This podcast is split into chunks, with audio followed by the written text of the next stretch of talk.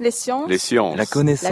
La connaissance. La. L'histoire. La nature. La nature. La La médecine. La. L'éthique. La La psychologie. Les arts. Collège Belgique. Collège Belgique. Collège Belgique. Lieu de savoir.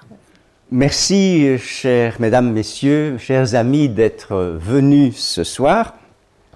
Alors, comme euh, M. Lambert vient de le dire, on va donc parler de la voix de Mozart.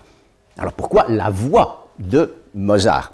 Eh bien, tout simplement parce que je suis un laryngologiste et un phoniatre. Et que euh, toute ma vie, je me suis occupé de faire de la recherche sur la voix. Et la voix était aussi mon domaine clinique. Comme par ailleurs j'aime bien la musique, bah, le lien est facile à faire. Mais euh, comme dans toute recherche, il faut un, un incitant, il faut une étincelle qui déclenche la curiosité. Eh bien, dans le cas présent, c'est un épisode particulier relatif à la voix de Mozart qui a suscité ma curiosité. Euh, Cet épisode, vous le connaissez sans doute, à peu près tous les biographes de Mozart le reprennent. C'est cette fameuse répétition euh, du requiem inachevé que Mozart aurait organisé quelques heures avant sa mort sur son lit de mort et dans laquelle il aurait chanté lui-même la partie d'alto, trois de ses amis chantant les trois autres parties des solistes du requiem. Donc évidemment, scène hautement dramatique, qui a d'ailleurs euh, inspiré euh, plusieurs euh, artistes romantiques, plusieurs peintres romantiques. Et évidemment, on peut se demander, en tant que médecin, en tant qu'homme tout court, est-ce que cela est bien vrai? Est-ce que cela est possible? Quelle est la source de cette histoire? D'où cela vient-il? Cela est-il vérifié? Donc, c'est de là que je suis parti. Voilà une autre illustration romantique de cette fameuse scène. Euh, en voilà encore une.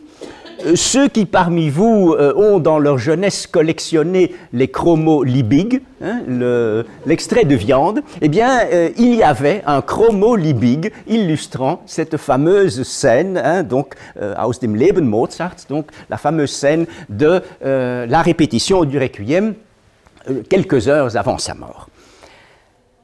Alors bon, euh, quelques mots sur les sources. Bon, euh, les sources, ce sont évidemment les biographies d'abord, euh, surtout évidemment les biographies les plus anciennes, écrites par des gens qui ont connu Mozart ou qui ont connu sa famille. Il y a le fameux nécrologue de Schlicht-Gerolld, donc Mozart est mort en 1791.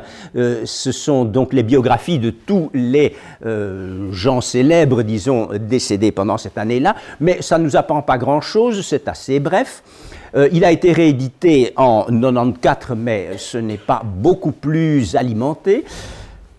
Une biographie bien plus intéressante est celle de Nimeček. Nimeček était un euh, professeur de l'université de Prague, un, érudit, euh, qui, il avait 10 ans de moins que Mozart, qui a encore connu la famille Mozart, en particulier lors de leur séjour à Prague et qui donc était relativement bien documenté. Il y a la biographie de Schlosser, 1828, qui a pris la précaution de faire relire son manuscrit par Constance Mozart, euh, la veuve de Mozart, donc avant de le publier. Euh, vous savez peut-être qu'il y a aussi une biographie de Mozart par Stendhal, mais relativement peu intéressante. Il a surtout recopié les autres. Mais la plus intéressante, est finalement, euh, c'est le Nissen. Alors, Nissen, qui était-il C'est- C'était un diplomate danois qui a été le second mari de Constance. Donc, Constance, après la mort de Mozart, s'est remariée et a épousé ce monsieur Nissen, qui était, semble-t-il, un fort honnête homme, finalement et qui avait une profonde admiration pour Mozart, et donc qui a écrit un volumineux ouvrage de plus de 500 pages euh, reprenant en détail la biographie de Mozart. Évidemment, c'est de loin la biographie la plus intéressante. Elle a été publiée en 1828. Attention, on est quand même déjà 37 ans après la mort de Mozart.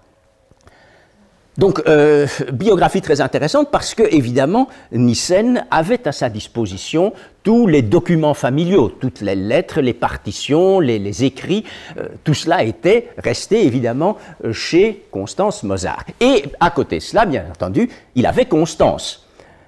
Alors, Constance, c'est une arme à double tranchant. Euh, parfois, elle est tout à fait fiable, surtout quand ce sont des choses qui ne la concernent pas directement, mais quand elle est directement concernée, là on sait euh, qu'elle a une tendance malsaine à embellir son rôle et à déformer un petit peu la réalité. Par ailleurs, elle a bien entendu supervisé toute cette biographie. Euh, tout ce qu'écrit Nissen est écrit avec Constance qui regarde par au-dessus de son épaule. D'ailleurs, ce monsieur Nissen donc, est enterré avec elle au cimetière Saint-Sébastien à euh, Salzbourg. Mais peut-être finalement que la source la plus importante euh, pour le propos qui nous occupe, ce sont les lettres de l'époque, qui sont d'ailleurs dans lesquelles Nissen a largement puisé, euh, le système postal marchait relativement très bien à l'époque. Et les Mozart se sont beaucoup écrits. Euh, en particulier dans la période des voyages, euh, les grands voyages vers Paris, vers l'Angleterre, vers l'Italie, ils s'écrivaient. Parce que, donc, par exemple, l'épouse était demeurée à la maison à Salzbourg, et donc son mari, qui accompagnait le petit Mozart, lui écrivait très souvent. Et la plupart de ces lettres ont été conservées. Elles ont été colligées en sept volumes dans l'édition Bernreiter et également en sept volumes euh, avec notes et euh, commentaires dans euh, l'édition française par Geneviève Geffray, l'ancienne directrice de, la bibliothèque du Mozarteum de Salzbourg. Alors voilà un petit peu les, les sources. Maintenant commençons réellement par l'histoire de la voix de Mozart. Alors, la première manifestation vocale de Mozart a forcément été son cri de naissance, c'est-à-dire le cri que tout bébé, bien portant, pousse à la naissance. C'est une phonation inspiratoire, il remplit ses poumons d'air. Alors on n'a pas beaucoup de commentaires là-dessus, ça se semble-t-il passer sans gros problème, euh, mais ce qu'on sait avec certitude, c'est là où ça s'est passé. Ça s'est passé dans cette chambre-ci, où vous êtes sans doute passé parce que c'est un haut lieu du tourisme salzbourgeois. Des dizaines de milliers de gens passent là chaque année, et c'est donc dans la maison natale de Mozart. Il y a encore un endroit même où, euh, indiquant où se trouvait le berceau du petit Mozart. Alors voilà euh, à quoi ressemble cette maison. On n'a pas de véritable représentation d'époque. Celle-ci est de 1880 euh, environ, mais il ne semble pas qu'il y ait eu des modifications importantes. Donc les Mozart occupaient le troisième étage ici, donc occupaient l'appartement. Voilà, euh, ça vous la reconnaissez sans doute pour l'avoir visité, c'est la maison de Mozart dans son état actuel. Donc les Mozart habitaient là. Pour situer le cadre, donc ça c'est une gravure de Salzbourg de la deuxième moitié du XVIIIe siècle. Donc il y a la Salzach, euh, le Hohensalzburg, donc la forteresse, la cathédrale. Il n'y avait à l'époque qu'un seul pont sur la Salzach et la maison des Mozart se trouve dans la Getreidegasse qui court là, environ parallèlement à la Salzach, et la maison où est né Mozart est l'une de ces deux maisons-ci donc en plein milieu de cette petite ville de Salzbourg. Alors, je vous ai dit, donc ils habitaient le troisième étage de cette grande maison. Ils n'étaient pas propriétaires, ils étaient locataires, et leur propriétaire était ce monsieur-ci, euh, Lorenz Hagenauer, un marchand de vin. Je vous montre son portrait parce qu'il va nous raconter tout à l'heure une anecdote amusante. J'y reviendrai.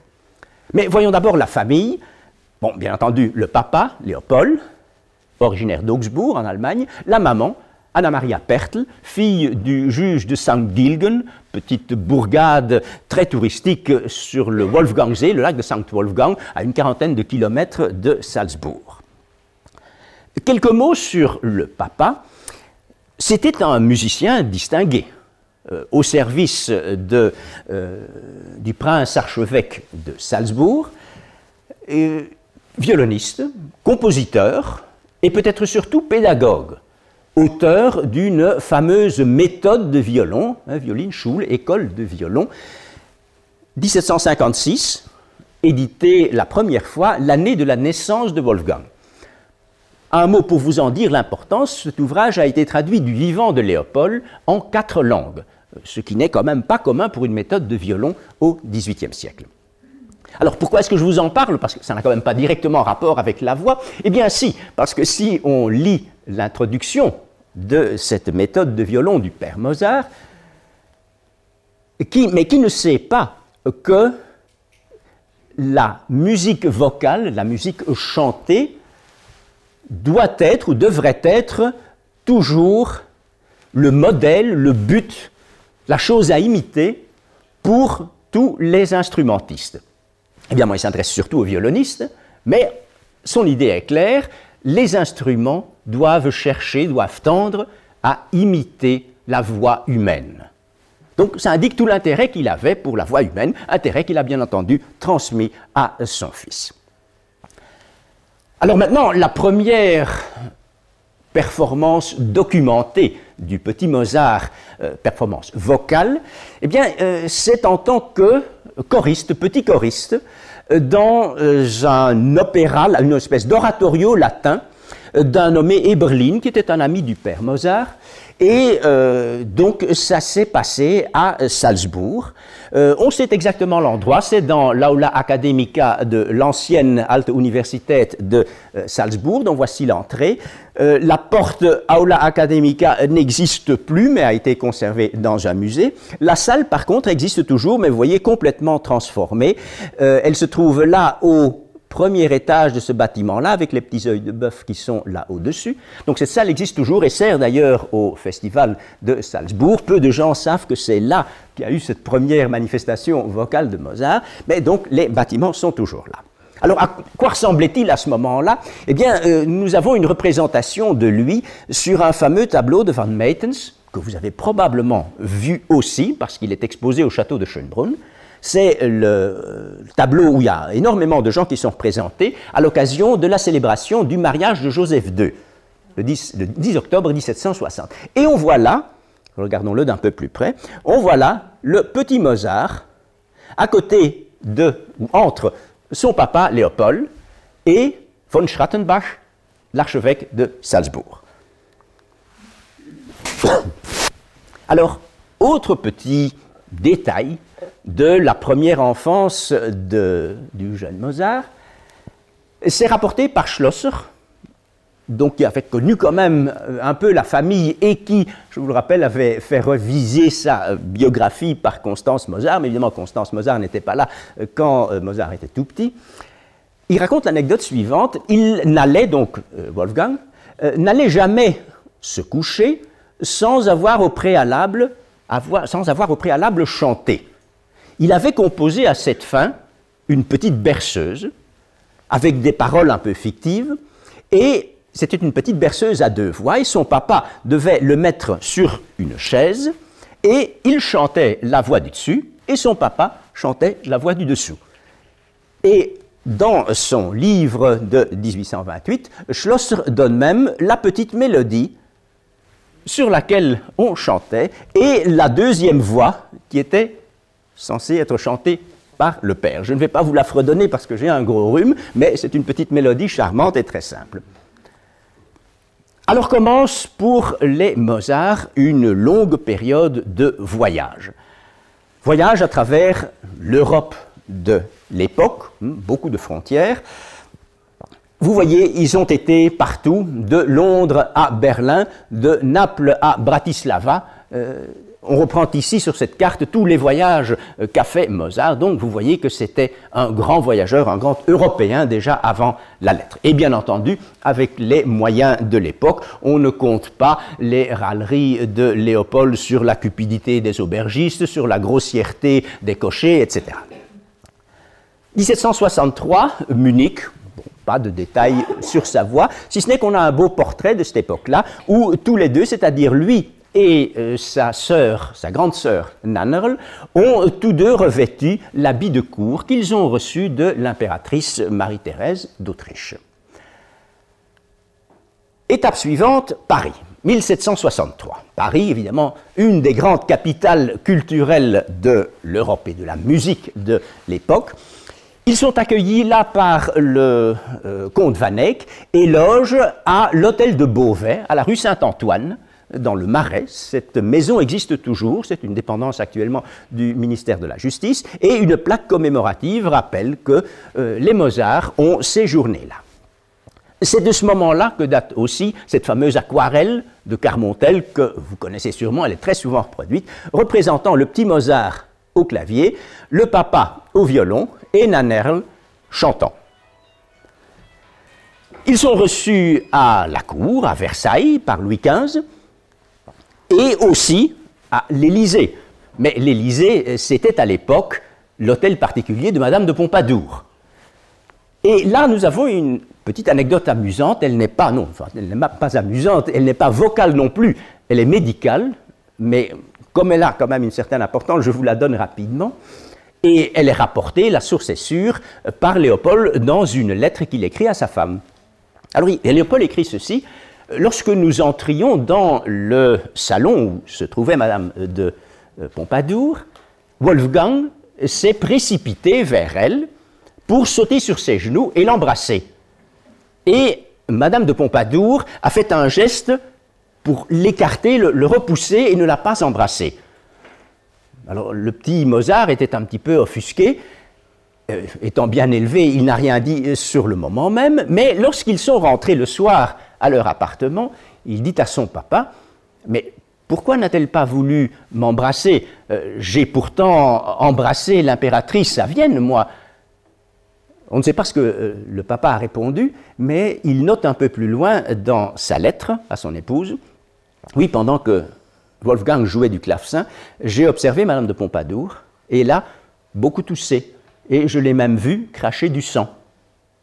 Moins de quatre mois plus tard, Madame de Pompadour mourait de tuberculose pulmonaire.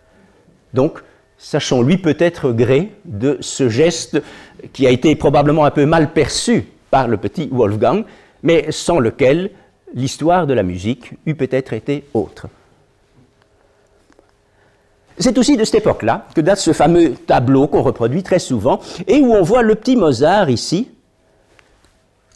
au clavier, à côté de Pierre Géliot, qui était un grand chanteur de l'époque, donc ce qui fait supposer que peut-être le petit Mozart a aussi chanté, mais cela n'est pas documenté.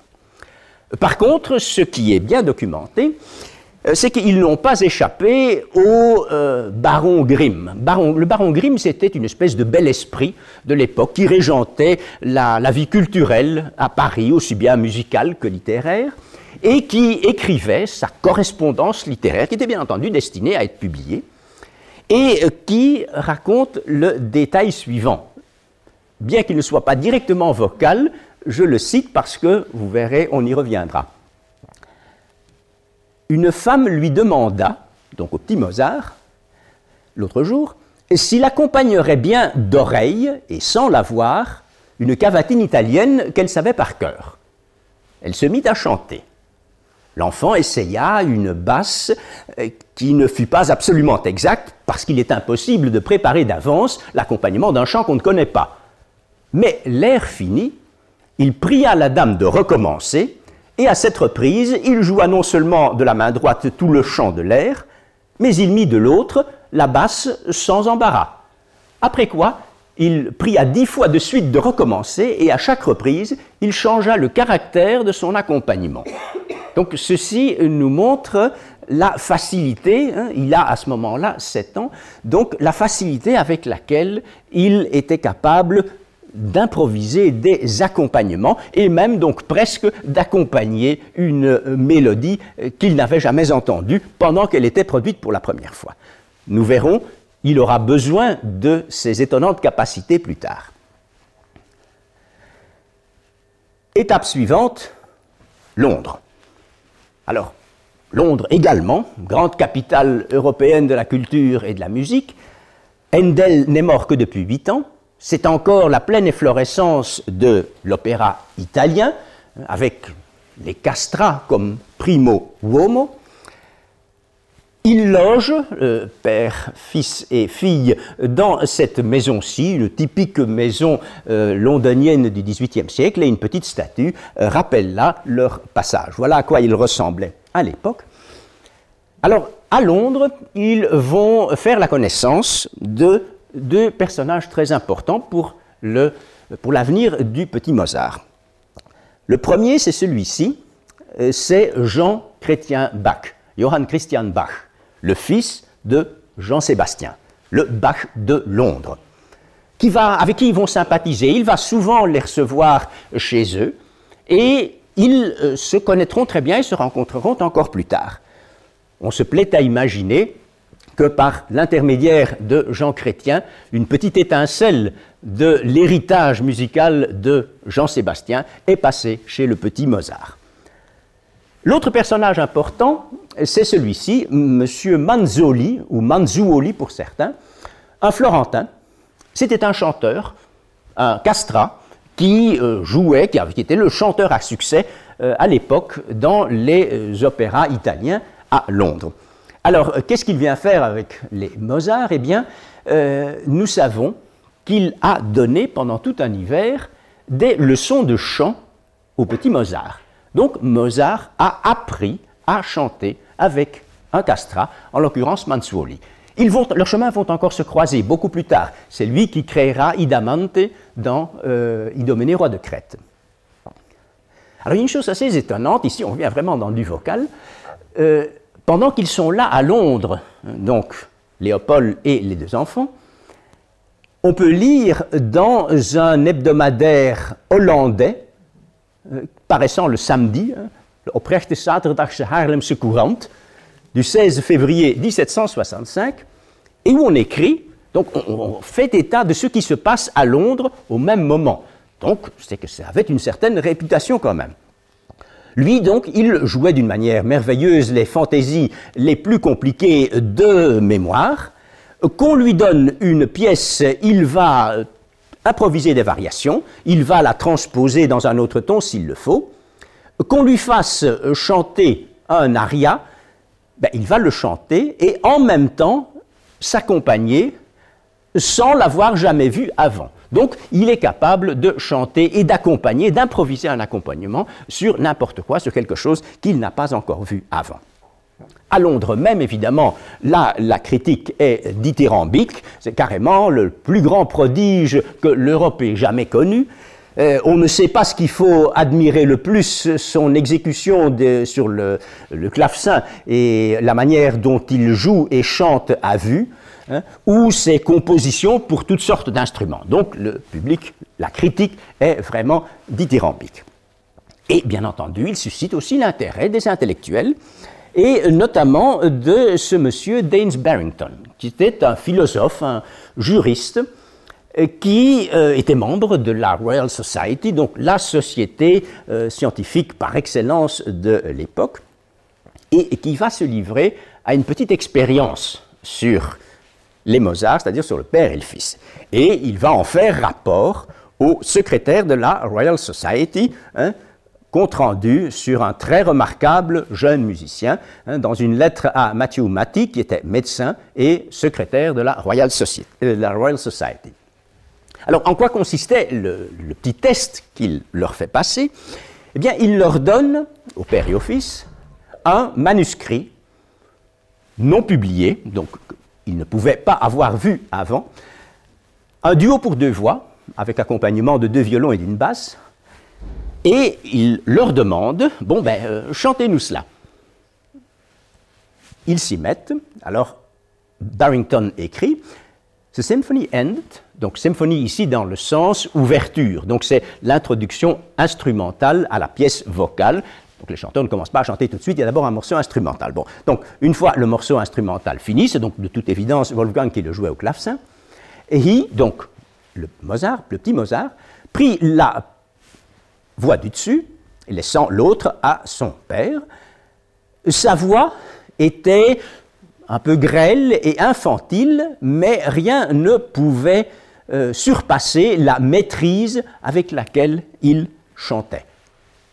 Son père, qui avait donc la voix du dessous, bien, de temps en temps, donc c'est la première fois qu'il voyait cette musique, euh, de temps en temps, il y avait un petit raté.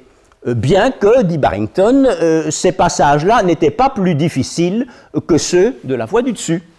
Et à ces occasions, le fils euh, regardait, euh, se retournait vers son papa avec l'air un petit peu fâché, lui montrant sa faute et le euh, remettant, donc, et le corrigeant.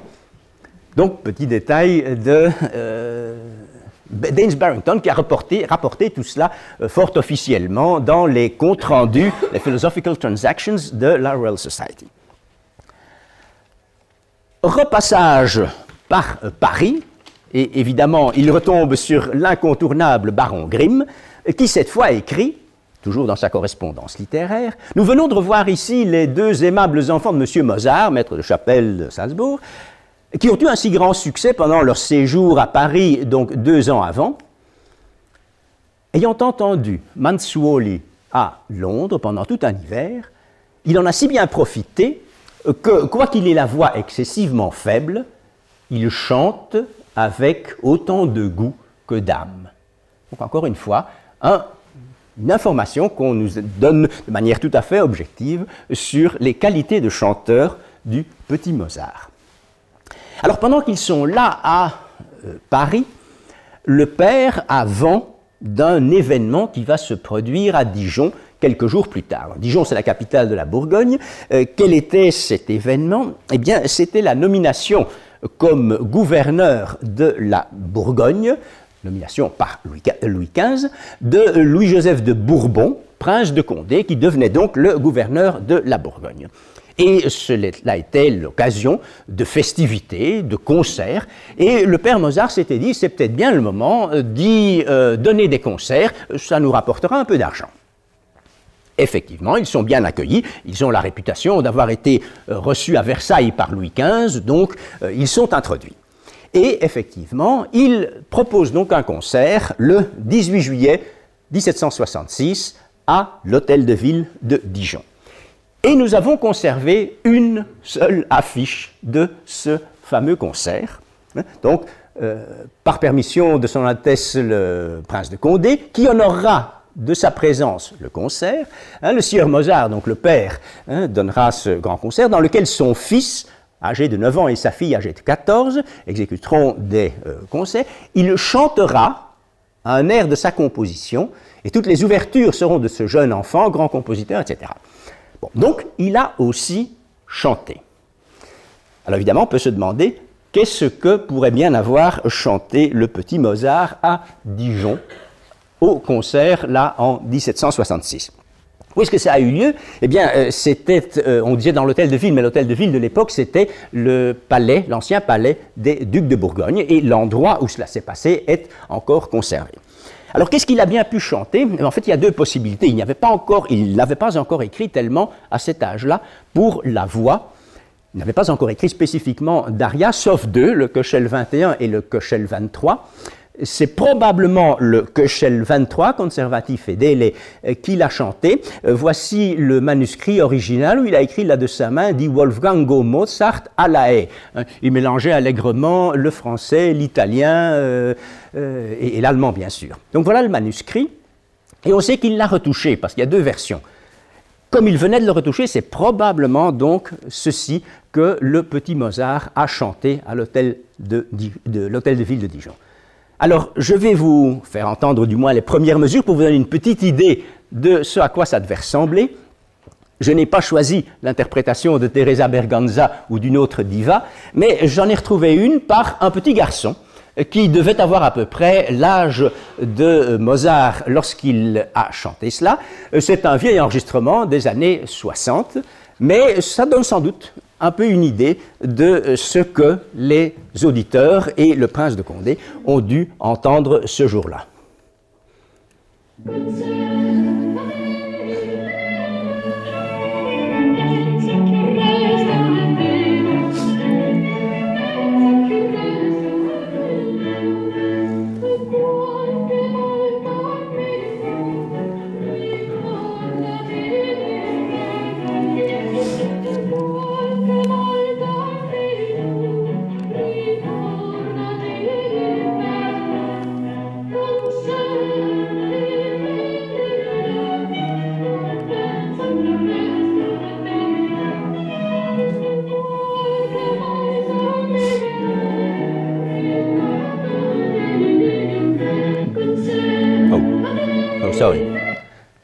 Voilà, juste pour vous faire entendre un petit échantillon.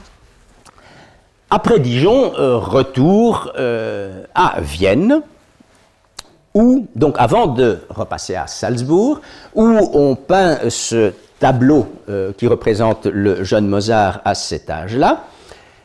Et on a là aussi un détail dans un journal local journal de Vienne, 10 décembre 1768, le petit Mozart, âgé de 12 ans entre-temps, a composé la grand-messe pour consacrer, pour inaugurer la nouvelle église de l'orphelinat. L'orphelinat de Vienne, euh, au Rennweg, le long du Rennweg, ceux qui connaissent Vienne, c'est le grand chemin d'environ 4 à 5 km qui va du centre-ville jusqu'au cimetière Saint-Marx. C'est le chemin qu'empruntera le corbillard de Mozart lorsqu'il sera décédé. Petit Mozart dirigeait le chœur des orphelins et de la manière la plus adéquate euh, qu'il se peut, et en plus, il chante lui-même dans les motets. Donc il a composé, il dirige et il chante lui-même. Voilà ce qu'était euh, l'orphelinat de Vienne à l'époque. Le Rennweg court ici. Euh, maintenant, tout cela est évidemment détruit. Tout ceci est envahi par des buildings et par la ville de Vienne. Retour au pays, retour à Salzbourg. Et euh, ce monsieur-ci, vous le connaissez déjà, euh, c'est le propriétaire. Alors, il a une anecdote amusante à nous raconter. Ce monsieur, donc Lorenz Hagenauer, riche marchand de vin, euh, possédait une maison de campagne dans les environs de Salzbourg, à Nontal. Il avait aussi un fils, Cayetan Rupert, fils qui est devenu prêtre. Il a d'ailleurs fait une brillante carrière ecclésiastique. Et euh, lorsque il a été ordonné prêtre, il a fait une messe inaugurale. Messe inaugurale qui s'est déroulée dans cette superbe église baroque, hein, l'église Saint-Pierre à Salzbourg. Et pour euh, cette messe inaugurale, le jeune Mozart a composé la euh, messe pour euh, soliqueur et orchestre, le Köchel 66, qui a donc été exécutée pour euh, la messe solennelle, la première messe euh, du fils de leur propriétaire. Alors, il n'y a pas que ça, il y a aussi le journal. Ce monsieur Lorenz Hagenauer tenait un journal qui a été conservé. Et il note ce qui s'est passé l'après-midi après la messe inaugurale du père Cayetan Rupert, son fils, le 15 octobre 1769. Et il note ça le lendemain. Donc sa mémoire est encore toute fraîche. Et il écrit, il y avait environ 50 personnes. On a commencé à manger, donc c'est vraiment une fête de famille, c'est comme un mariage, il y a juste qu'il n'y a pas de marié. Le repas a commencé à 12h30, à midi et demi, et a duré jusqu'à quart de 5 heures. Quand on était prêt, on avait fini de manger, Monsieur Mozart, donc euh, Léopold le père, a nous a fait euh, un, excellent concert avec ses deux enfants. D'abord, c'est la fille, donc Nannerl, euh, qui a joué du, du clavecin. Ensuite, le fils Wolfgang a chanté. Il a à ce moment-là 13 ans. Et il a aussi joué du geige, du violon, et du clavier pour la plus grande joie, pour le plus grand divertissement de toute l'Assemblée. Donc ce petit détail de vie familiale, amicale, montrait euh, comment le petit Mozart était mis à profit, je dirais, pour euh, les fêtes familiales, pour tant composer la messe que pour les divertissements de l'après-midi. Étape suivante, l'Italie. On passe par Vérone. À Vérone, on fait un très beau portrait du petit Mozart, Cignaroli, j'y reviendrai parce qu'il y a un détail intéressant. Il passe aussi par Mantoue, et là, dans un journal local euh, qui se trouve affiché dans la maison de Mozart, on peut lire un article, un entrefilet, où il met, on met euh, que le euh, jeune Mozart a chanté en l'improvisant un air entier sur des nouvelles paroles qu'on lui a données et il s'est accompagné. Donc on lui donne un poème ou un texte et il improvise là-dessus un air chanté et il s'accompagne lui-même. Donc euh, ce sont des capacités qui recoupent d'ailleurs euh, celles qu'on a entendues déjà avec Grimm, euh, mais vous voyez donc qu'il est absolument passé maître dans cet art. Il passe par Florence, mais il ne s'y attarde pas parce que, en fait, Léopold est pressé il est pressé d'arriver à Rome. Pourquoi veut-il être absolument à Rome euh, à temps? C'est parce que la, semaine sainte approche. Et la semaine sainte à Rome, c'est quelque chose de spécial. en particulier sur le plan musical, parce que on va y donner le Miserere d'Allegri. Alors ce Miserere d'Allegri, ça se passe dans la chapelle Sixtine, en présence du pape, avec beaucoup de décorum, des bougies qui sont éteintes progressivement. À la fin, il n'y a plus que la, grande scène du jugement dernier qui est éclairée, donc ça devait être très impressionnant. C'était donné par le chœur de la chapelle Sixtine, constitué de castrats pour les voix aiguës. Et ce Miserere d'Allegri ne se chantait que deux fois par an, à savoir le mercredi saint et le vendredi saint. Et le pape était absolument jaloux de, de cette musique et de cette partition et avait interdit à quiconque, en particulier aux chanteurs de sa chorale, euh, d'emporter le manuscrit, euh, de le copier, de le donner à qui que ce soit ou de le faire sortir d'une façon ou d'une autre de l'enceinte du Vatican. Et ceci sous peine d'excommunication. Bon. Donc, on ne jouait le Miserere d'Allegri nulle part ailleurs qu'à la chapelle Sixtine. Et donc, euh, les Mozart connaissaient évidemment cette histoire et donc sont friands d'y être présent. Donc voilà ce monsieur Allegri. C'était une vieille tradition. Elle existait déjà depuis environ 120 ans lorsque les Mozart sont arrivés à euh, Rome. Donc c'est une vieille tradition déjà. Alors ils vont écouter le Miserere le mercredi. Mozart fait bien attention, le petit Mozart. Il rentre à la maison et il connaissait l'histoire, évidemment, qu'on ne pouvait absolument pas recopier cette partition et il commence à la transcrire de mémoire. Il retourne le vendredi, il y entend encore une fois, donc la deuxième audition, et là il complète ses écritures. Et le père écrit fièrement à la maman restée à Salzbourg, tu as sûrement entendu parler souvent du fameux Miserere à Rome, qui est si grandement prisé que ceux qui l'exécutent, les chanteurs, ont l'interdiction sous peine d'excommunication d'emporter une quelconque partie, de le copier, de le donner à quiconque. Mais, ajoute-t-il fièrement, nous l'avons. Wolfgang l'a transcrit de mémoire. Alors, ça c'est quand même une chose extraordinaire. Je vous fais entendre les premières mesures de ce Miserere d'Allegri. Vous allez entendre de quoi il s'agit.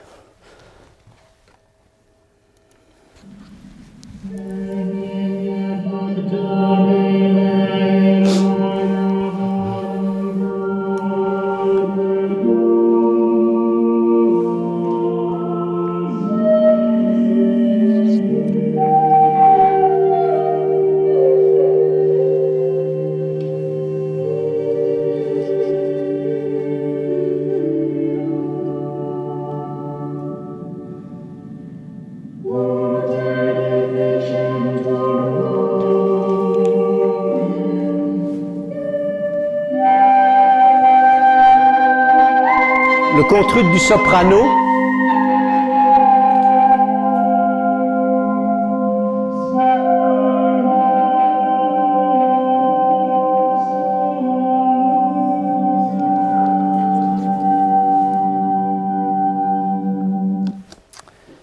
Voilà les premières mesures. Euh, sur un enregistrement euh, CD, ça fait 12 minutes 40 environ par l'interprétation du corps de Cambridge. Et évidemment, euh, c'est une chose surprenante que d'entendre l'histoire que je viens de vous raconter. Euh, un des tout premiers euh, biographes de Mozart, donc qui a bien connu le père, écrit très rapidement le bruit que le petit Mozart aurait mémorisé le Miserere d'Allegri se répandit dans Rome et suscita partout l'étonnement et l'admiration. Évidemment, il fallait des preuves. Et donc, il y a, on ne sait pas très bien qui, mais c'est probablement le cardinal Pallavicini, qui, qui s'est mis en tête d'organiser chez lui, dans son palais, une académie, c'est-à-dire une soirée musicale, où il a convié Mozart, le petit Mozart et, et son papa, à chanter le Miserere pour voir s'il l'avait bien effectivement été capable de le mémoriser. Et pour corser l'affaire, il invitait également le vieux, Castra Cristofori, qui euh, avait été membre de la chorale de la chapelle Sixtine pendant de nombreuses années, l'avait donc chanté chaque année deux fois, plus la répétition, et euh, était donc supposé le savoir pratiquement par cœur, et cela bien entendu pour vérifier la copie conforme que le petit Mozart allait chanter. Évidemment, euh, tout ça s'est passé euh, parfaitement, et par son étonnement, donc du vieux Castral, ça a rendu le triomphe de Mozart complet. Un autre biographe précoce 1827, écrit ceci Au sortir de l'église, il avait retenu le morceau et en rentrant chez lui, il le nota entièrement. Quelques jours après, dans un concert, il chanta ce miséréré en s'accompagnant du clavecin. Cette organisation musicale et ce trait d'une mémoire prodigieuse attirèrent à Rome tous les regards sur le jeune Allemand. Il fut présenté au pape Clément XIV, qui, loin de le réprimander, d'avoir éludé sa défense, donc de le recopier, mais il avait seulement mémorisé, le reçut de la manière la plus gracieuse et le créa chevalier de l'éperon d'or. Alors ici, il y a probablement une erreur, parce que euh, il est peu vraisemblable que les Mozart aient été réellement reçus en audience par le pape Clément XIV. Par contre, ce qui est sûr, c'est que euh, le pape n'a pas du tout pris ça de mauvaise part, l'histoire de la mémorisation, il en a même souri, et il a, très vraisemblablement par l'intermédiaire du cardinal Pallavicini, fait décorer Mozart de l'ordre de l'éperon d'or, et ça lui permettait de porter le titre de chevalier, mais il ne l'a jamais utilisé, contrairement à Gluck qui avait le même titre et qui lui l'a utilisé tout le temps.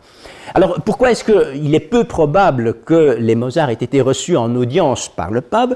Parce que depuis peu on a accès aux, euh, archives secrètes du Vatican et euh, on peut retrouver le bref papal qui raconte l'histoire et qui euh, décerne donc le titre de chevalier de l'éperon d'or à Mozart. Vous voyez ici euh, Amadeo euh, Wolfgango Mozart. Et ici, on décrit qu'il est capable de jouer de la manière la plus suave possible sur le clavecin, etc. Mais on ne parle pas du tout d'une audience. Donc probablement, cette audience n'a-t-elle jamais eu lieu. Mais la scène où euh, il a chanté le Miserere, celle-là est hautement vraisemblable.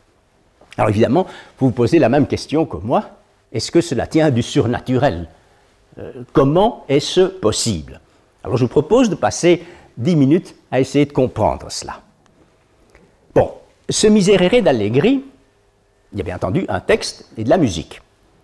Le texte, c'est un des grands textes de l'Ancien Testament, c'est le psaume 50, d'après la tradition, écrit par le roi David euh, repenti après euh, son aventure avec Bethsabée, qui demande donc pardon à Dieu, pas à Bethsabée. Et c'est donc un texte latin qui se trouve dans euh, toutes les Bibles, et bien entendu que les Mozart connaissaient. Vous verrez, c'est un, petit détail qui a son importance. Voilà la partition, telle que vous pourriez l'acheter aujourd'hui dans un magasin de musique. Euh, vous n'y voyez rien, mais c'est simplement pour vous montrer, il y a 17 pages. Euh, et au début le portrait d'Allegri. Donc voilà ce que vous vendrez actuellement un magasin d'un marchand de musique à qui vous demandez le Miserere d'Allegri. Et donc ça fait 12 euh, minutes 40 chanté. Regardons d'un peu plus près. En réalité, c'est une œuvre écrite pour double chœur. Ce sont deux chœurs qui se répondent alternativement. Les deux chœurs, donc le chœur 1 et le chœur 2. On ne regarde ici que les trois premières pages des 17. Alors ce premier chœur, c'est un chœur à cinq voix, sopranus 1, sopranus 2, altus, ténor, bassus, qui revient ici, qui revient là. Le chœur 2, c'est un sopranus, sopranus, altus, bassus, et le ténor, on l'a extrait pour lui faire chanter une psalmodie grégorienne, qui n'est en fait pas d'allegri. Vous voyez, c'est toujours la même note. La la la la la la. Et cette psalmodie grégorienne va revenir neuf fois dans le morceau. Donc ce sont deux chœurs qui se répondent. C'était très à la mode à l'époque d'Allegri. Pensez, il y a même des musiques pour quatre chœurs. Hein, pensez à Saint-Marc à, Venise. Alors, donc voilà les euh, trois lignes, mais avec cinq voix du premier chœur, le ténor qui chante la psalmodie grégorienne, puis euh, trois lignes à quatre voix, du deuxième chœur, et puis il y a déjà de nouveau ici le ténor qui rechante sa psalmodie grégorienne.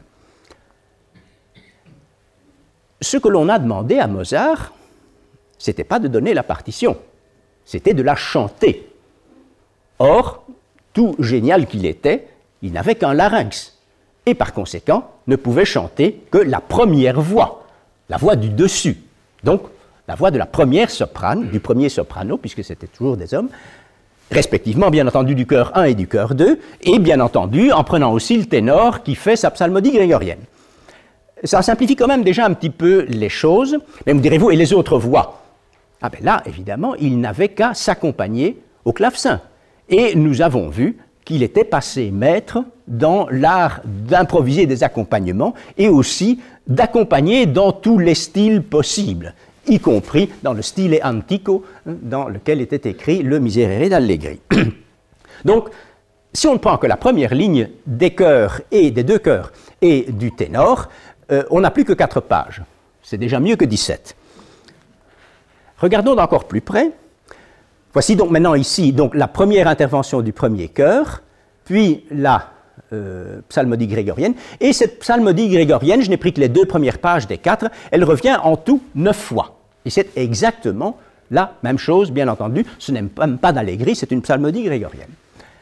Bon, si on regarde maintenant les euh, interventions donc des deux chœurs, le premier chœur, le deuxième chœur, le premier chœur, le deuxième chœur,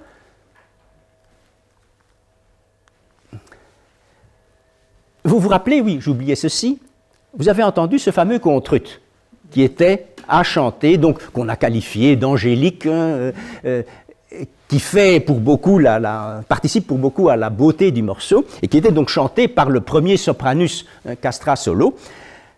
Eh bien, il est là. C'est dans la troisième ligne du deuxième chœur, et il reviendra cinq fois au cours du morceau. Alors si on regarde maintenant d'un peu plus près le premier chœur, ben, vous voyez ici, euh, miserere, donc on est sur un ré, hein, si mi ré no. Bon, quand vous regardez ici, la deuxième mesure, la troisième mesure, la quatrième mesure, euh, c'est exactement la même chose, sauf que la musique s'adapte au texte. Ici, vous avez miserere quatre syllabes, il y a une blanche pointée, euh, deux blanches et une noire. Ici, vous avez tibi soli vi et, il y a neuf syllabes. Donc ici, on a remplacé la blanche pointée par deux noirs et deux croches, et on a rajouté quelques notes, mais toujours sur la même note. La mélodie n'a pas changé. Ici aussi, encore une fois, ici on en a onze, auditui meo euh, dabis gaudium, onze syllabes. Bon, ben, on ajoute des croches et on remplace des blanches par des noires mais c'est toujours la même note, c'est toujours un Ré. Et on peut continuer comme ça jusqu'à la fin. Quand on regarde le deuxième chœur, même chose, c'est la même mélodie, regardez là par exemple, là et là, ou là et là, c'est la même chose, sauf encore une fois, hein, amplius lavame abiniqui, hein, il y a, euh, je crois, neuf syllabes, et ici il n'y en a que huit. Bon, ben, on remplace des blanches par des noires ou par des croches comme il faut mais ce sont, c'est une répétition de la même mélodie. Il y a juste à la fin, donc ce sont les répétitions, tout à fait à la fin, ici, on fait encore une répétition de la mélodie du premier chœur, mais la toute dernière ligne est une mélodie différente où les deux chœurs chantent ensemble. Bon, maintenant, résumons. Enlevons les copies ou les reproductions. Donc voilà, ici on commence par enlever la psalmodie du ténor. On enlève les quatre copies du euh, premier chœur, on enlève les quatre reproductions du deuxième chœur. Attention, ne pas oublier la dernière phrase euh, qui est séparée. Et voilà ce qui reste. Donc, ce qu'il faut mémoriser, c'est ceci. Alors là, vous avez tout de suite compris, le génie de Mozart, c'est pas la mémorisation. Le génie de Mozart, c'est son intelligence musicale qui lui a permis, en deux auditions, de saisir parfaitement la structure, la construction de cette œuvre complexe. Et de là, alors, à pouvoir la reproduire, en fait, sans problème. Mais, direz-vous, oui, et, ce contrut-là Est-ce que le petit Mozart était capable de chanter un contrut Il a 14 ans. Ce que je ne vous ai pas encore dit, c'est qu'il va muer dans 4 mois. On le sait exactement. J'y reviendrai tout à l'heure. Et vous voyez, ce contrut, logiquement, il revient cinq fois, parce que le deuxième chœur, il revient cinq fois. Alors ici, je m'en réfère aux travaux de mon collègue, le professeur Michael Fuchs de Leipzig, qui est euh, professeur de phoniatrie là-bas, et qui est lui-même un ancien du Thomanerchor. Hein, le Thomanerchor, c'est le chœur de l'église Saint-Thomas qui perpétue la tradition de Jean-Sébastien Bach, donc ce n'est pas n'importe quel chœur. Et euh, Michael Fuchs a étudié sur les euh, enfants de ce chœur, euh, étude longitudinale où il suit chaque enfant très régulièrement, euh, la détection précoce de la mue, bien entendu sur le plan hormonal, sur des tas de plans, mais aussi bien entendu sur le plan vocal. Et il a montré que là, les premières manifestations sont largement avant six mois. Donc, c'est toujours une moyenne, mais il paraît donc effectivement peu vraisemblable que le petit Mozart et puis encore chanter un contrut, cinq contrut, dans ce miserere d'Allegri. Mais était-ce bien nécessaire? Ce que je vous ai montré, c'était une partition actuelle du miserere. C'est celle que vous achèteriez chez un magasin de musique. Mais regardons une partition ancienne. Et ici, notamment, la première qui a été imprimée, 1771, c'est l'année après euh, l'aventure des Mozart à, la chapelle Sixtine. Et c'est Charles Burney, hein, le fameux musicologue itinérant qui faisait le tour de toute l'Europe à l'époque et qui s'est trouvé euh, en Italie à la même époque que les Mozart. Alors, donc, et il rappelle ici hein, que ça se jante à la Semaine Sainte par la euh, chapelle pontificale, donc le, cœur des, castrats. Alors, voyons, ça c'est la partition moderne, voilà ici ce contrut. Il est donc dans le deuxième chœur sur le hein, donc appecato meo mundame, donc sur le mun du mundame. Voyons chez Burney, donc on est dans le deuxième chœur, la première fois, appecato meo munda mundame. Il n'y a pas de contrut. Voyons un autre, une autre partition. Et celle-ci est très particulièrement intéressante parce que c'est un manuscrit qui a appartenu à M. Mesplet, qu'il a reçu directement du pape. Il y a toute une histoire là derrière, ça a à voir avec Napoléon. Mais donc, le pape lui a donné ce manuscrit, et c'est donc très probablement un des manuscrits qu'utilisaient les castrats de la chapelle Sixtine pour chanter. Et on n'avait jamais imprimé. Alors, regardons, hein, donc, primo coro come l'originale. Hein. Donc ça c'est le premier chœur, mais voyons ici notre deuxième chœur, secondo coro, euh, et a peccato meo mundame pas de contrut. Prenons encore une troisième qui se trouve à la bibliothèque de Dresde, aussi probablement un des manuscrits de chanteurs de l'époque. Oh, pardon. A peccato meo, mundame. Alors, ici, pas de contrut, mais il y a ici toute une ornementation, toutes des fioritures, qui ne se trouvent pas dans les deux autres. Alors, me direz-vous, mais ce Miserere d'Allegri, il est donc polymorphe Eh bien, oui. Et nous en avons d'ailleurs une preuve supplémentaire, c'est la fameuse histoire de Léopold Ier de Habsbourg, l'empereur, qui, ayant, donc on se situe 70 euh, ans avant l'affaire des Mozart, ayant euh, visité Rome et ayant lui-même été fortement impressionné par euh, la représentation du Miserere d'Allegri à la chapelle Sixtine, était allé voir le pape et lui avait dit Je voudrais quand même vraiment très fort pouvoir faire chanter cela chez moi par mes chanteurs. J'ai été tellement impressionné. Bon, le pape n'était pas très chaud pour lui donner euh, sa partition, à laquelle il tenait, comme vous le savez, beaucoup. Mais d'un autre côté, l'empereur était son rempart contre les Ottomans, donc euh, il était bien obligé de mettre un peu d'eau dans son vin. Et euh, finalement, il dit à son camériste Bon, ben, copiez-moi ce manuscrit, donnez-le lui et qu'on n'en parle plus. Euh, le camériste euh, s'exécute et le manuscrit est envoyé à Vienne. Et quelques semaines après, revient un courrier de l'empereur adressé au pape où il dit Mais euh, j'ai fait chanter ça par mes chanteurs et ça ne ressemble en rien à ce que j'ai entendu chez vous dans la chapelle Sixtine. vous vous êtes moqué de moi. Évidemment, le pape furieux fait enfermer sur le champ le camériste qui a eu beaucoup de peine à s'expliquer puisque bon, probablement le pape n'y entendait pas grand-chose en musique, a expliqué qu'en réalité, cette partition était un canevas sur lequel chaque année le chef de chœur ou le, maître de chapelle euh, improvisait ou faisait improviser des variations, des ornements. Et on a bien des exemples de cela, euh, de cette époque-là, dans l'histoire de la musique. On sait très bien euh, qu'Arcangelo Corelli, euh, quand il jouait ses sonates pour violon, c'était tout à fait différent de ce qu'il avait lui-même écrit et fait éditer. Donc, voilà l'histoire un peu du Miserere d'Allegri, un peu, je dirais, décortiqué de son côté surnaturel ou mystérieux. Alors, retour vers le pays, mais passage obligé par Bologne. Parce qu'à Bologne se trouve l'Académie philharmonique, institution musicale très importante de l'époque, où vous voyez, euh, on joue toujours du Mozart.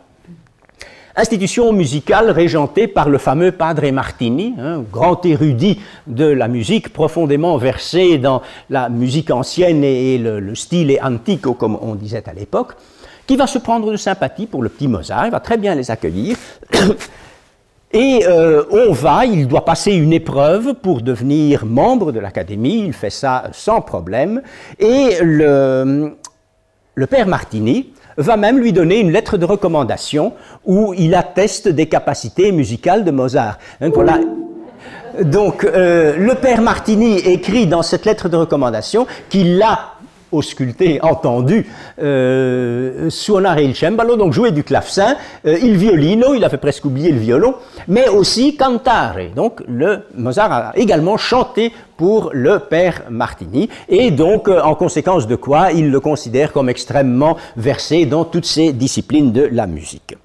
Et il reçoit bien entendu le diplôme, euh, voilà ici, euh, Dominum Wolfgangum Amadeum Mozart et Salisburgo, hein, est fait membre de l'Académie philharmonique de Bologne.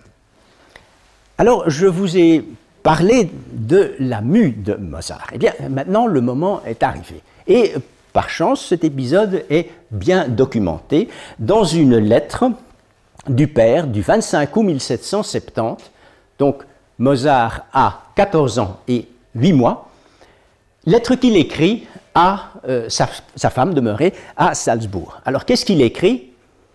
Bon, il n'a pas une écriture facile à lire, mais enfin, avec un peu de patience, on déchiffre. Es wird alles zu eng. Tout devient trop petit.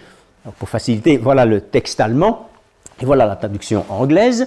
Euh, donc, tout devient trop petit et les fils de soie qui étaient enroulés autour de sa bague de diamants ont été enlevés, euh, laissant juste un petit peu de cire à l'intérieur. Alors à quoi Léopold fait-il allusion? Eh bien à cette fameuse bague qui se trouve sur le portrait de Cignaroli et qu'il avait reçue de l'impératrice Marie-Thérèse lors de son passage à Vienne et de euh, sa prestation devant l'impératrice.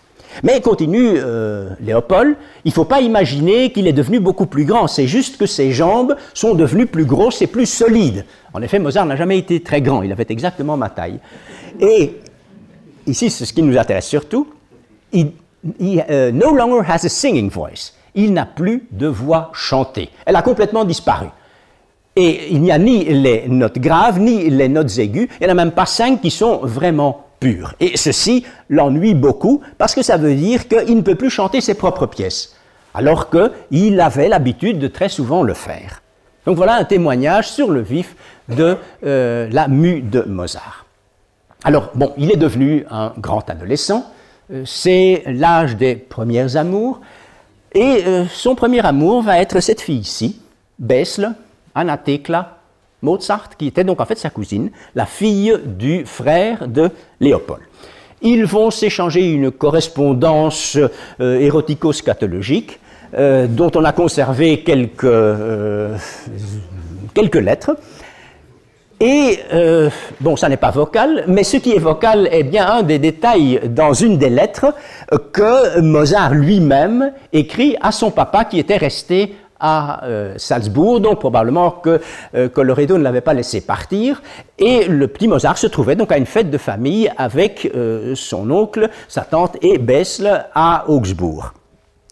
Et alors il écrit, donc comme il est de coutume dans les familles allemandes, on chante quand on est en, famille et on chante des canons. Alors, Mozart écrit Ich war der Dritte, j'étais le troisième, donc la troisième voix, et il entre donc comme troisième dans le canon, il a deux, les deux voix courent déjà, mais il change complètement le texte.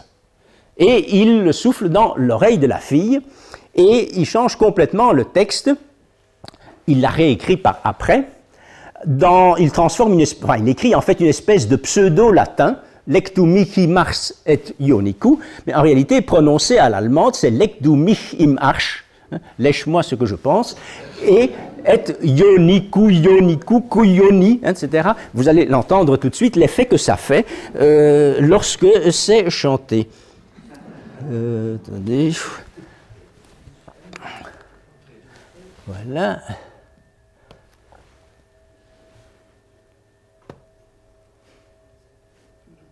Ah.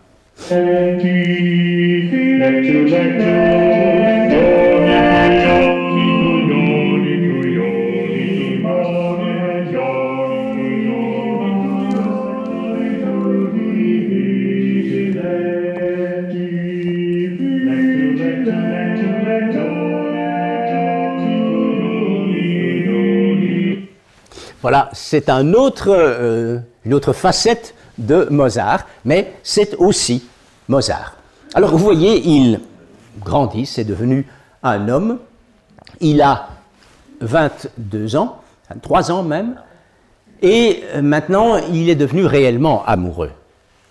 Bessle, ce n'était apparemment qu'une aventure, mais il devient réellement amoureux d'une cantatrice, Aloysia Weber.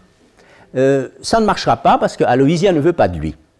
Alors on a ce détail dans Nissen, mais attention, Nissen écrit avec Constance qui regarde au-dessus de son épaule, et Constance est plus ou moins indirectement concernée, vous le verrez.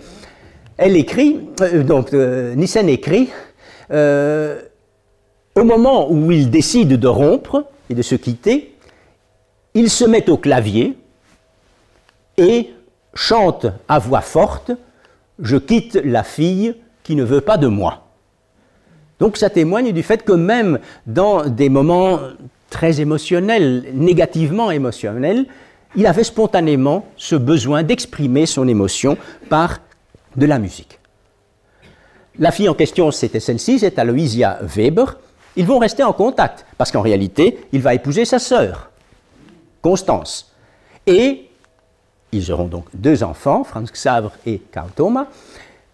Et c'est le mari euh, d'Aloysia, un comédien et chanteur nommé Joseph Lang, qui est aussi un peintre amateur et qui peint ce très beau portrait de Mozart, euh, celui que Constance considérait comme le plus ressemblant de tous. Alors maintenant, on est à l'âge adulte. Euh, nous avons quelques témoignages épisodiques de prestations vocales de Mozart, notamment par euh, Vincent et Marie Novello. Novello, c'était un éditeur londonien qui s'est mis en tête de faire un pèlerinage Mozart en 1829, euh, mais donc on est longtemps déjà après la mort de Mozart. Euh, on a retrouvé ce journal, ces journaux, parce que Vincent et Mary en tenaient un chacun.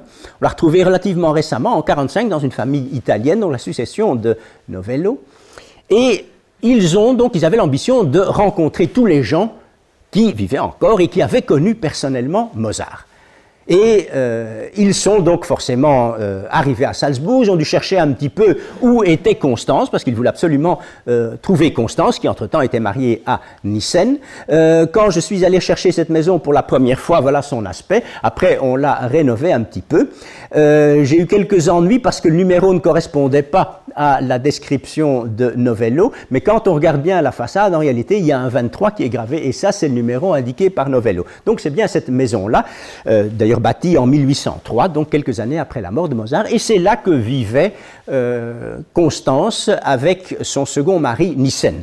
D'ailleurs, euh, Novello décrit très bien dans son journal, quand on est devant la maison, on se tourne de 180 degrés, on voit le dôme de l'église Saint-Hérard, euh, petit exercice que j'ai fait, et effectivement, de cette façon-là, j'étais aussi sûr que c'était absolument cette maison-là. Alors voilà Constance, hein, et à qui, évidemment, les novellos, euh, ont posé des tas de questions. Par exemple, euh, la, veuve de Mozart leur a raconté que Mozart avait l'habitude, chaque fois qu'il composait un nouvel opéra, de lui montrer et de chanter avec elle hein, des passages du, euh, de l'opéra qu'il venait de composer, jusqu'à ce qu'elle connaisse non seulement la musique, mais aussi le texte. Euh, elle a d'ailleurs écrit, par exemple, dans le journal de Mary Novello, Marie Novello Souvenez-vous, monsieur et madame Novello, de votre très humble servante, Constance de Nissen, veuve Mozart. Donc vous voyez qu'elle écrivait en français. On lui a demandé évidemment quelle voix avait Mozart. Et Constance a répondu il avait une voix de ténor. Et généralement, il parlait doucement, sauf quand il, était, euh, quand il dirigeait. À ce moment-là, il parlait parfois tellement fort euh, qu'on pouvait l'entendre de très loin, et euh, il pouvait aussi frapper du pied. Quelques moments émotionnels aussi. À un moment donné, à Salzbourg, il vient de composer Idoménée, roi de Crète, pour le carnaval de Munich. Et il chante avec Constance et des amis le quatuor euh, dans lequel intervient Idamante, donc le, fils d'Idoménée.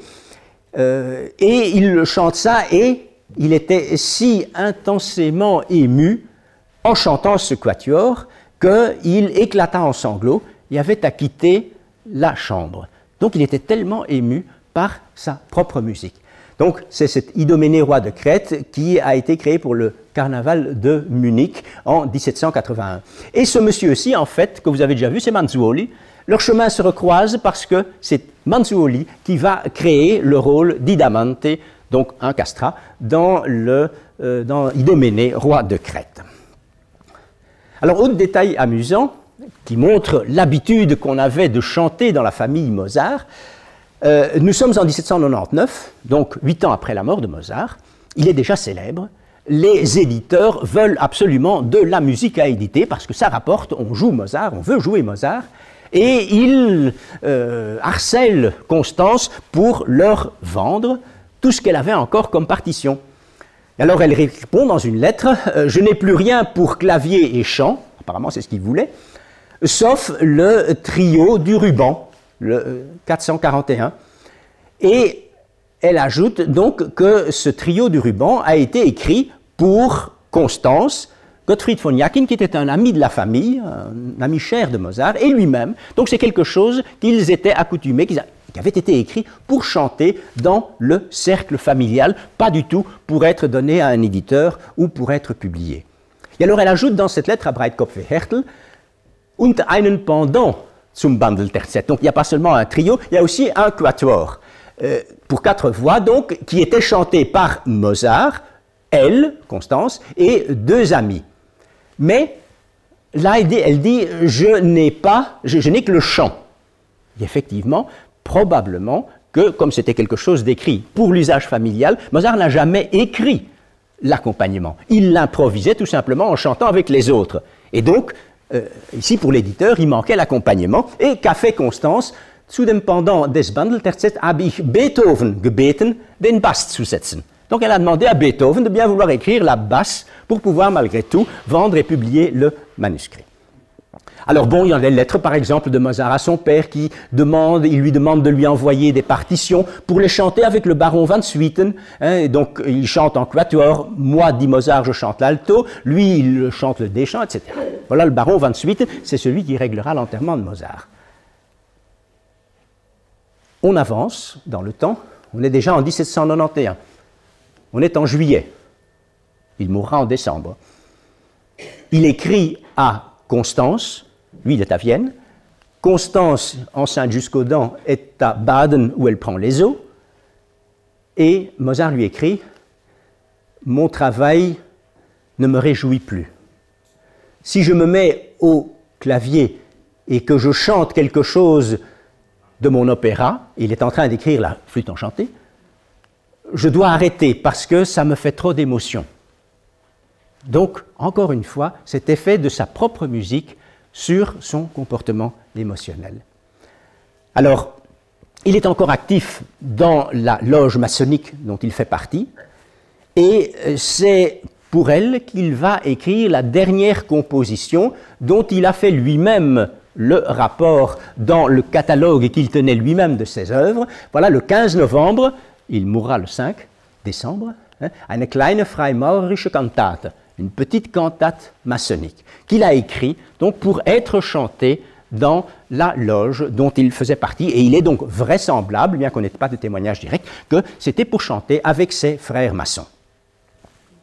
Et comme ça, on en arrive à l'épisode du Requiem. Alors, ce Requiem, on sait qu'il a été retardé à plusieurs reprises. Je n'ai pas le temps de vous raconter toute l'histoire du Requiem, mais il a été retardé à plusieurs reprises parce que Mozart a fait autre chose, tout simplement. Et on est venu régulièrement le rappeler à l'ordre et lui faisant aussi miroiter qu'il n'aurait l'argent euh, que quand le manuscrit serait livré. Et euh, son élève, Sussmayer, dit Constance, ou écrit euh, Constance dans une lettre à l'abbé Stadler, Sussmayer avait l'habitude de chanter avec lui et avec moi, donc avec Mozart et avec Constance, les parties qui étaient déjà composées. Et, dit-elle, Constance, de cette façon, euh, a beaucoup appris de Mozart. Et là, encore une fois, euh, ça a inspiré pas mal de euh, graveurs et d'artistes romantiques. Et maintenant, l'épisode du Requiem proprement dit. Où et comment cela a-t-il pu se passer?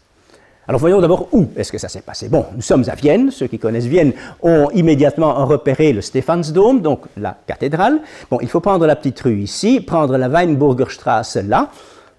On est ici dans la Weinburgerstraße et on prend alors ici la Raunsteingasse et c'est ici le numéro 970 donc c'est un plan qui a été fait par Joseph II, fait faire par Joseph II, représentant toutes les maisons séparées de Vienne. Donc c'est extrêmement précis. Et donc on peut localiser exactement où habitaient les Mozart. Alors voilà la maison où habitait Mozart quand il est mort. Alors, elle a la particularité que sa façade ressort du niveau de la rue. Et il y a donc ici un coin. Ce qui fait que, quand on regarde sur le côté, il y a ici encore une fenêtre. Donc il y a les deux fenêtres ici qui donnent sur la Raunsteingasse et il y a encore une fenêtre latérale. Là, vous voyez la flèche du St. Stephansdom. Voilà le plan de la maison du premier étage, donc où ça s'est passé. Voilà la chambre en question. Voilà donc l'angle. Ici est la Raunsteingasse, les deux fenêtres en façade de Raunsteingasse et la petite fenêtre latérale. Voilà encore un autre plan. Les deux fenêtres en façade de la Raunsteingasse, la petite fenêtre latérale et ici le Sterbebett, le lit dans lequel il est mort. Alors, cette maison n'existe plus. Cette maison a été détruite en 1848. Alors, quand on est dans la rue, ça c'est d'un côté la Raunsteingasse et ça c'est de l'autre côté. Le ressaut existe dans une certaine mesure toujours, mais la façade euh, du grand magasin Steffel, euh, qui recouvre maintenant l'endroit de la maison de Mozart, donc là il n'y a plus de différence de niveau. Mais il y a bien entendu une plaque commémorative, un Dieserstelle, hein, cet endroit-ci se trouvait jusqu'en 1849 la maison dans laquelle Mozart est mort le 5 décembre 1791. Alors, entrons chez Steffel, allons au premier étage. Alors vous voyez là les maisons de l'autre côté de la rue du, euh, de la Raunsteingasse. Alors le coin là, là où se trouve la cabine d'essayage, c'est là que se trouvait la fenêtre en question, et le lit où est mort Mozart se trouvait là, à l'endroit du mannequin avec la longue jupe noire. Voilà l'image en 1849, et le peintre a manifestement été très précis. Il y a ici la fameuse fenêtre. La seule erreur, c'est qu'il n'aurait pas dû dessiner le Stephansdom là, le Stephansdom est de l'autre côté. Pardon. Mais donc, il a représenté cette scène-ci, donc qui a dû se dérouler là. Alors maintenant, l'histoire de la répétition. D'où est-ce que ça vient? Bon, Si on ouvre Nissen, qu'est-ce qu'on lit dans Nissen Am Tage vor seinem Tode, hein, le jour avant sa mort. À deux heures de l'après-midi, il se fit apporter la partition du Requiem à son lit et prit, chanta, lui-même la voix d'alto, alors que chaque, comme d'habitude, prenait la voix de soprane, son beau-frère Hofer la voix de ténor et Gerl la voix de basse. Ils étaient arrivés aux premières mesures du lacrimosa quand Mozart fut pris d'un violent sanglot mis la partition à côté de lui et 11 heures plus tard, à 1 heure du matin, décédait. Bon, qui étaient les partenaires? Là Chaque, c'était un grand ami de Mozart, c'était un musicien euh, qui a écrit des tas d'opéras, et on sait que Mozart a écrit plusieurs scènes, la, musique de plusieurs scènes pour lui. C'est un grand ami de Mozart, et c'est celui qui créait à ce moment-là Tamino dans la flûte. Euh, Hofer, c'était le beau-frère, c'était le mari de Josefa, sœur de Constance. Gerl, la basse, c'est Zarastro. C'est celui qui a créé Zarastro, le grand prêtre, dans la flûte. Donc c'était manifestement des amis qui étaient habitués de chanter ensemble. donc ça c'est Nissen 1828. Alors je vous fais entendre sur la partition originale de Mozart. Mozart a écrit jusque-là, ça ça a été ajouté par Sussmayer, les dernières mesures que Mozart a écrites et donc qui ont été chantées par ses amis avec lui.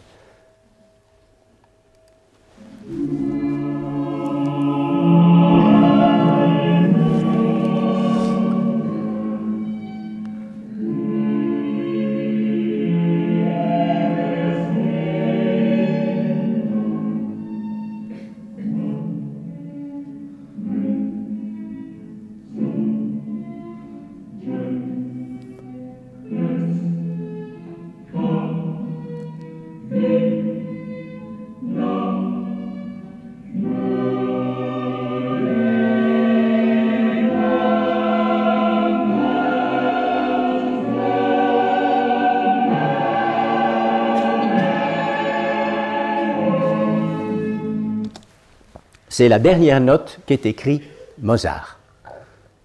Alors maintenant, quelle était la source de Nissen Où Nissen a-t-il été chercher cette histoire? Eh bien, il y a un document plus ancien qui est un obituaire de précisément ce fameux Schack, qui avait donc fait une carrière de compositeur, qui est mort en 1826 et pour lequel on a écrit un obituaire dans la Allgemeine Musikalische Zeitung, le journal musical de l'époque. En 1827, donc quelques mois plus tard, et il n'est pas signé. On ne sait pas qui a écrit cela, mais il était la tradition dans ce journal que les articles non signés étaient de l'éditeur en chef, et l'éditeur en chef c'est Rocklitz. Alors, je suis allé rechercher ce document, et évidemment, il se trouve au Mozarteum à Salzbourg, et Madame Geneviève Geffray m'a aidé à retrouver le document original. Voici euh, l'édition donc euh, de la Allgemeine Musikalische Zeitung de 27. Euh, voilà Monsieur Rocklitz. Alors, qu'est-ce qu'on lit là? Selbst an dem Vorabende seines Todes ließ Herr sich die Partitur des Requiems noch zum Bette hinbringen. Ça vous rappelle quelque chose? Ça, c'est le texte de Nissen 1828. Ça, c'est Rocklitz 1827. C'est manifestement la même chose. C'est an dem Vorabende seines Todes, la veille de sa mort, le jour avant sa mort. Bon, c'est manifestement la même chose, c'est du copier-coller, mais on a changé quelques mots pour qu'on ne s'en rende pas compte. Alors, Nissen, 1828, aurait-il copié de Rocklitz Là, il y a quelque chose qui ne va pas, parce que Nissen, 1828, ça ne va pas, il est mort.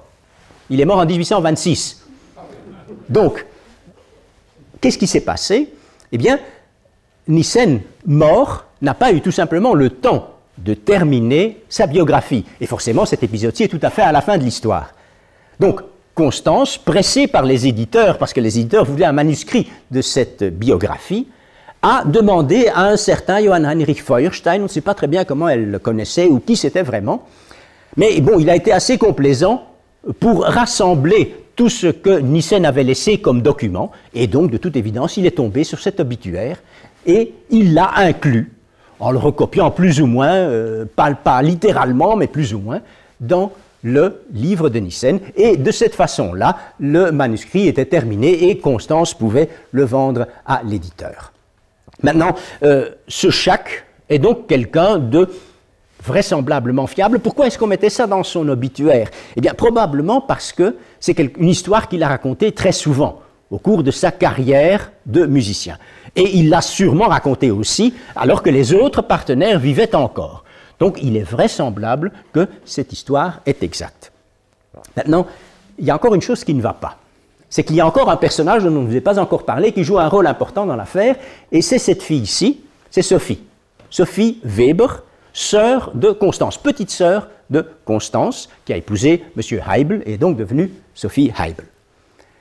Et Mozart lui était très attaché. C'est elle qui a cousu sa dernière robe de chambre parce qu'il il avait tellement d'édème qu'il ne pouvait plus mettre sa robe de chambre habituelle. Donc il était très proche de Sophie Heibel et il lui a même dit le matin même de son décès Je veux que tu me vois mourir.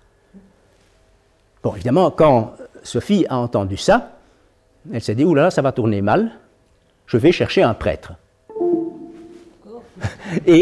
Elle s'est mise en tête de chercher un prêtre pour venir administrer Mozart.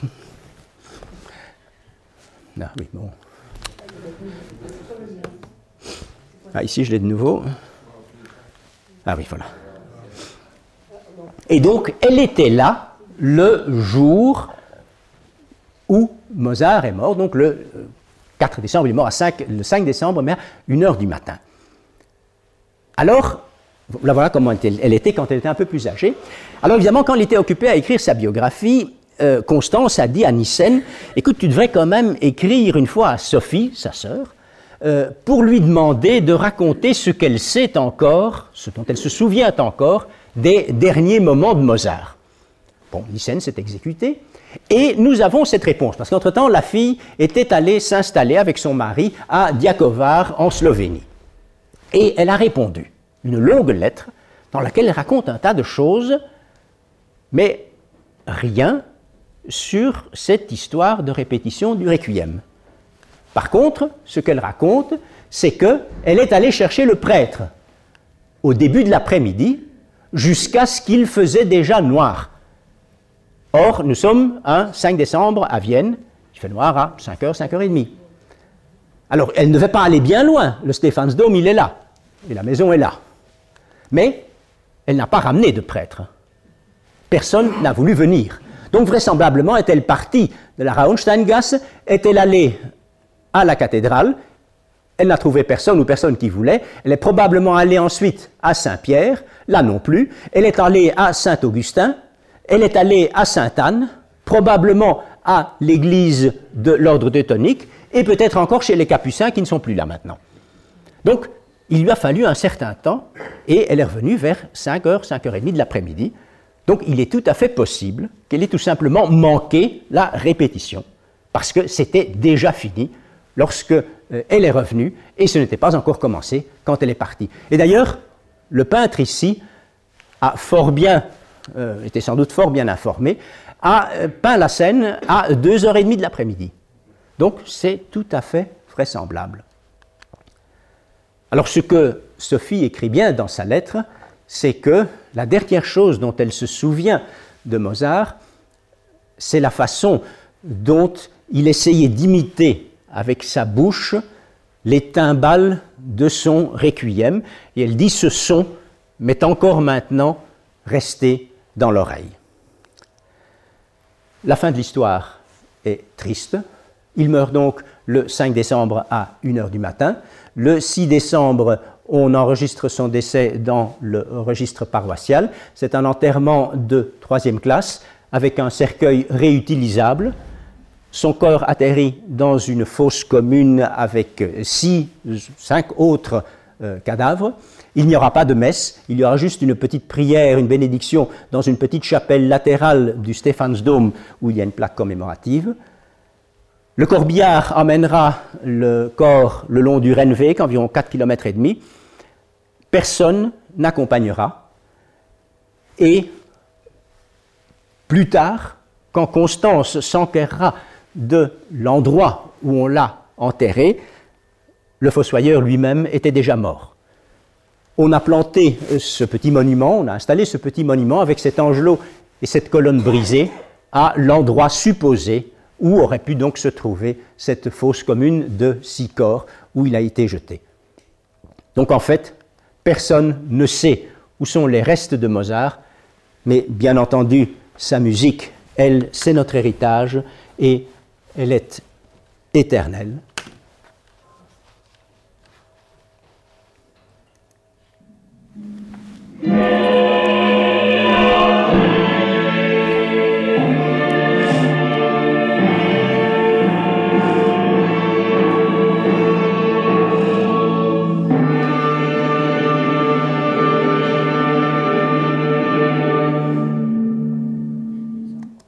Merci de votre attention.